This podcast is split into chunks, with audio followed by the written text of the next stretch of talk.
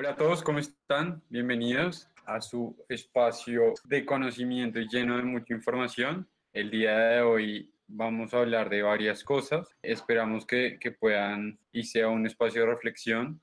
Más que, más que conversar, queremos yo creo que preguntar y, que ustedes también puedan responder a todas las cosas que, que vamos a hablar con Alejo. Son unos tiempos de, de muchas actualizaciones, de muchos cambios y en ese orden de ideas la canción que yo tengo hoy, vamos a ver Alejo con qué sale, es la canción de Begging. Eh, yo creo que cada quien de acuerdo a su generación la habrá escuchado en su momento, pero digamos que esta canción ha tenido tantas versiones que va muy de la mano con lo que pasa en tecnología, data y creatividad.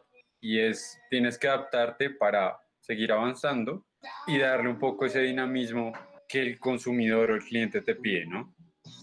Entonces yo creo que con esto arrancamos. Bienvenidos.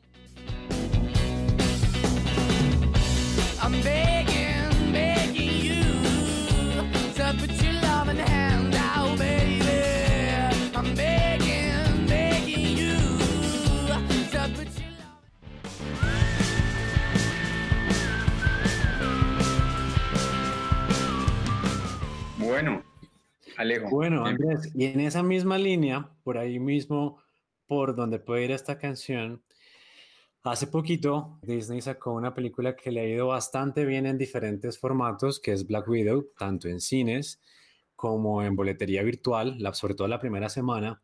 El Premier Access que vende Disney Plus, pues le fue súper, súper bien, vendiendo casi lo mismo que en taquillas de cine.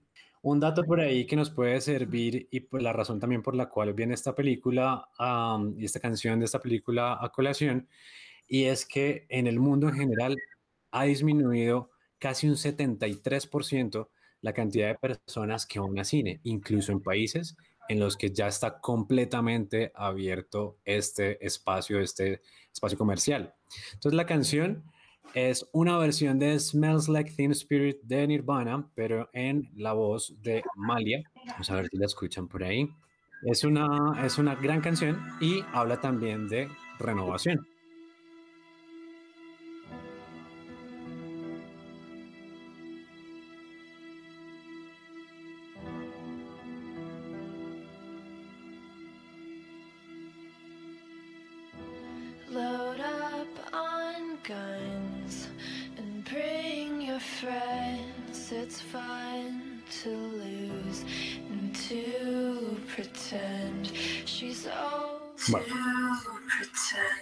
Con eso entonces abrimos este capítulo. Em, vamos a hablar de muchos, muchos temas eh, que están bastante actuales y pues, a ver Andrés, ¿qué nos traes tú hoy para, para la mesa? Yo creo que quería comenzar por todo el tema relacionado a la data y a las plataformas de streaming. Puntualmente me gustaría mirar el tema de, Netflix y un poco los retos que está asumiendo ahorita con, con el mercado. Como, como empresa, sabemos que llegó, o sea, está un poco cada vez como más en aprietos y en una camisa un poco más estrecha al eh, no poder crecer en nuevos usuarios versus, por ejemplo, Disney, HBO que están entrando al, al, mercado. Pero un poco eso mismo también hace que este tipo de empresas pues permitan desafiar sus equipos de data y comenzar un poco a volver a esos inicios. Con esto, la idea un poco conversar y yo creo que tú lo has visto bien, el tema de toda la data que ellos procesan y cómo al final es útil para nosotros como usuarios. Por ejemplo, el tema de hipersegmentar al cliente. Digamos que al igual que con Spotify en la música y estas plataformas, muy a lo que yo consumo comienza cada vez a lograr un perfeccionamiento o lo más cercano al, momento de perfección a la hora de sugerirme cosas. Cuando hablamos de esto es Oye, si tú ves todo el tiempo películas de terror, pues comienza a sugerirte lo mismo. Muy interesante es el tema uno del idioma, que también digamos que ese, ese tipo de preferencias las va entendiendo de qué tantas películas ves tú en idioma original o la, la subtitula o en, otras, en otros idiomas. Y el tema de la imagen y la recomendación individualizada con respecto al consumo, esto particularmente eh, con respecto a la ubicación, y al, y tiempo de, de, estancia del usuario. Digamos que eh, en este gran universo del streaming, pues yo creo que eso va a ser muy interesante conversarlo. ¿Tú cómo lo has visto? Sí, va a ser interesante también comenzar a aplicarlo como a casos de que uno pueda llevar a, otro tipo de generación de contenidos. A mí me parece muy interesante en general cómo algunas empresas logran realmente adaptarse a los gustos de, sus consumidores. Entonces, pones el ejemplo de Netflix, a mí me gusta mucho el ejemplo de Spotify versus otros servicios de streaming que usaba antes. Voy a mencionarlo de una vez con nombres y es Apple Music. Me gustaba mucho Apple Music y me gusta mucho ahora, sobre todo que tienen eh, una calidad mucho, mucho más alta en el sonido. Pero finalmente a la hora de recomendar y entender qué es lo que el usuario consume, en qué momentos lo hace, por qué, tipos de música van relacionadas, pues sus algoritmos no son tan buenos, se centran más es como en la curación de contenido de personas muy conocidas en el mundo de la música que curan ese contenido, no muy diferente a como por ejemplo lo hacen las emisoras de radio, que tienen eh, personas expertas en mezcla de sonido o expertas en música que van y, mezclan en la radio, un poco copiando ese sistema eh, análogo antiguo. Pero en el caso de como cuando una empresa realmente comienza a utilizar datos comienza uno también a preguntarle a los usuarios que utilizan esos servicios de recomendación y pues realmente sí hay una tasa muy, muy buena y muy alta de respuesta entre ambos mundos, entre ambas, entre ambas situaciones, entre poder realmente eh, sentirse entendido de alguna forma por una máquina, por un algoritmo que realmente está pensando en cómo uno consume un producto. Y, y yo creo que y por allá seguramente lo vas a llevar tú pero aterrizándolo ya como al tema concreto de creación de contenidos, es un poco también lo que pasa entonces del lado de, las agencias y del lado del mundo creativo, y es el mundo análogo del creativo que crea por intuición y el mundo eh, mixto, donde creamos por intuición, o más bien creamos como humanos, pero también basándonos en lo racional y en los datos. Bien, Justo, justo ahorita que hablábamos de eso, está, pues yo creo que es el, el caso más famoso que tenemos, eh, que sería el de, y volviendo un poco con el tema de Netflix, es el tema de House of Cards.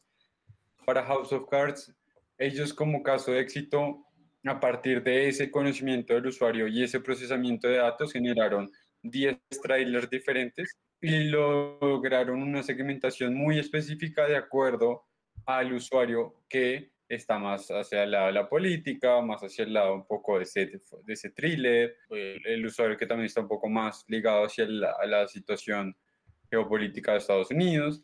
Digamos que esto a ellos a nivel de retorno de empresa, pues logra que tengan un 90% de consumo de series originales por parte de sus usuarios. Y esto un poco anclándolo a lo tuyo es cómo los creativos tienen cada vez que aprender, y esto alguna vez lo escuchamos en algo que vimos, eh, a trabajar con los algoritmos. Eh, ya no se puede pensar que la tecnología va por un lado y yo como creativo debo ir al otro, sino debemos eh, ser una integración en conjunto. A partir de esto, por ejemplo, todos los programas y, un poco la apuesta tanto de Adobe y los demás proveedores de, de software de creatividad está también anclado a eso, ¿no? Digamos que un poco la vieja guardia del diseño que usaba Corel o usaba un poquito estos programas de, de un tiempo, en teoría análogo. Sí, es digital estando en el computador, pero poco se integraba con Internet. Ahora digamos que parte de las funciones de estas plataformas es anclar Internet, conéctalo interplataforma y un poco comienza a, a, suministrarle datos. Ya si lo llevamos muy a nuestro campo, en el lado de Google Marketing Platforms, la creatividad no es estática, sino la creatividad se puede eh, comenzar a conectar con datos como el clima, como eventos deportivos específicos. Y a partir de eso yo creo que también está la oportunidad en que la comunicación cada vez pueda ser más eficiente y es muy clave que yo creo que la pregunta acá para toda la gente que nos está viendo y nos está escuchando es, de todos los datos que ustedes están recolectando, ¿qué tanto están ah, conectándolo con esa creatividad? si es dinámica o seguimos con el, el, JPG un poco estático, mostrándolo de manera seguida al usuario, sabiendo que podríamos de pronto hacer videos mucho más al interés, a la afinidad del usuario, que es yo creo que el gran diferencial más allá de la demografía eh, y esos datos que están un poquito mandados a recoger, por decirlo así. Esta semana tenía una conversación con un amigo, un poco en esa misma línea, Y decías que lo que pasa es que en las agencias, eh, él, trabajó mucho tiempo como planner en diferentes agencias acá en, Colombia. Es que las agencias no te dan sino una que otra herramienta, donde esa herramienta lo, único que te entrega es información estática. Entonces mencionaba con nombre propio varias, eh, Nielsen, Ipsos, Kantar, Millward Brown, Passport, Euromonitor, etc. Y pues en parte sí lleva razón en el sentido en el que estás viendo informaciones y fotos. Estás viendo una foto estática de algo que está pasando y sobre eso tienes que tomar decisiones en un lapso de tiempo que puede ser entre dos hasta tres meses hasta que vuelvas a tener otra foto y compares. Resulta que si bien eso es así, digamos, eh, hay muchas otras fuentes de información que probablemente no son pagas, que probablemente no son tan obvias, eh, quizá algunas de ellas contrasentido, donde uno puede encontrar mucha información, no solamente para quien la analiza, sobre todo también mucha información para quien automatiza ciertos procesos. Digamos que es un reto grande, es un reto que lleva mucho de tecnología y no solamente de pensamiento estratégico, pero ese reto cuando logras unir en tu flujo de trabajo como creativo los datos, el flujo de información, bien sea lo que te llegue periódicamente o los datos que se puedan retroalimentar de forma automática, a cómo tú estás trabajando, un poco creo que también haciendo referencia al mismo tema que veíamos, es trabajar entonces en dupla con la información, llamémoslo algoritmo, como queramos, es trabajar en dupla con la información y con los datos y al final no es por capricho, sino para tener decisiones mucho, mucho más informadas. Yo este fin de semana leí algo que me gustó mucho, que todavía le sigo dando vueltas a ver cómo aterrizarlo a algo práctico para nosotros. Em, y es, es mucho más eficiente no crear agencias, sino crear agentes. Las agencias son bloques que difícilmente se mueven y se adaptan. Los agentes son tomadores de decisiones que son capaces de reaccionar mucho más rápido. Y la razón por la principal por la cual se decía esto es porque en una agencia se fragmenta el trabajo. Uno hace el copy, otro hace la pieza, otro ejecuta la campaña, otro hace seguimiento, ¿sabes? Como que se fragmenta una misma cosa. En cambio, la gente, también obviamente estamos hablando como de unicornios en términos de contratación y de talento humano, son personas que tienen una, un rango de capacidades mucho más amplias y que casi que ellos mismos, o a veces en dupla, o a veces con ayuda de alguien más, son capaces de llevar toda una comunicación mucho menos fragmentada, más compacta. Entonces imagínense que en lugar de estas duplas, uno tiene una persona más los algoritmos. Esa puede ser pues, una dupla de trabajo bastante buena en ese sentido. Hay que, hay que pensar cómo, cómo aterrizarlo, pero creo que va mucho en el espíritu de lo que dices, Andrés. Y ahorita que te escuchaba y, un poco viendo también las, novedades que tenemos en este mundo es, eh, pues Netflix anunció el tema de los, de, los, de los videojuegos, que un poco va a sumergirse en ese mundo. Y yo creo que ahí también nos está dando una señal de cómo a nivel digital eh, tenemos que saltar. Y es, de lo estático a lo dinámico y de lo dinámico a lo interactivo, donde ya no es suficiente, por ejemplo, hacer testing A, y B, sino qué pasa si yo involucro al usuario para que haga parte de ese proceso, de esa comunicación y, de qué manera voy también, digamos que actualizando y respondiendo a, lo que el usuario realmente necesita de una manera interactiva más allá de mostrar el mensaje.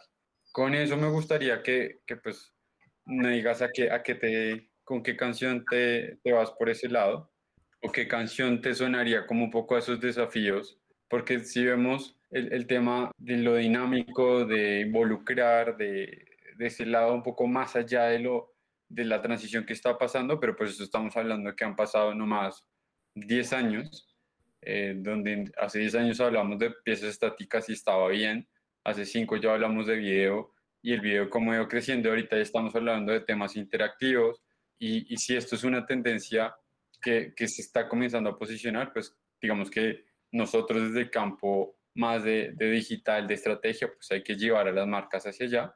¿Qué canción te sonaría por ahí? Estaba pensando en, en esta canción que se llama Wind of Change de Scorpions. porque habla un poco justamente de eso, como de quien no cambia, quien no tiene esa capacidad de, de realmente moverse, pues nada, se queda, se queda en el camino. Entonces, esa fue la canción, la primera canción que se me vino a la cabeza. Es una gran canción, un clásico que siempre pega. Bien. Pues yo creo que acá, acá el reto en general y, y, acá la idea es que estamos abiertos a escuchar a toda la gente que, que nos sigue y es cómo en estas transiciones y un poco desde, desde los lados que ustedes nos están escuchando, desde lo que ustedes hacen en el día a día, porque pues digamos que parte de la comunidad del Grupo eh, es interdisciplinar, que sienten que están aportando para esto, ¿no? Porque desde lo creativo, los datas, eh, un back, un front, eh, los analíticos, los estrategas, los directivos y demás, tienen que involucrarse un poco en esto, al igual que, que estas estrategias. Y es, eh, ya las estrategias no están a cargo de una persona, no están a cargo de dos, están a cargo de toda una mesa, eh, de muchas disciplinas, de muchos conocimientos, donde logremos básicamente concentrar esa información, llevarla al punto mucho más interesante y pues bueno, ahora el reto es cómo están involucrando a sus usuarios, a sus clientes dentro de la, de, la pauta, por ejemplo. De acuerdo.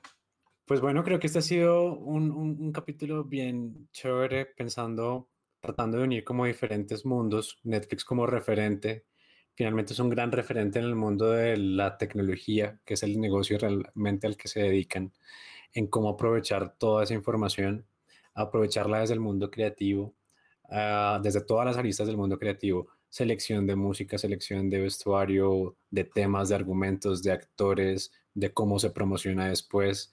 Entonces, finalmente es una, es una empresa que tiene bastante metido en su ADN tomar decisiones a partir de los datos y al mismo tiempo también es un caso muy, muy cercano de un producto que todos usamos, de cómo poder llevar esto a mundos en los que probablemente no pensamos que quepa una metodología 100% data-driven.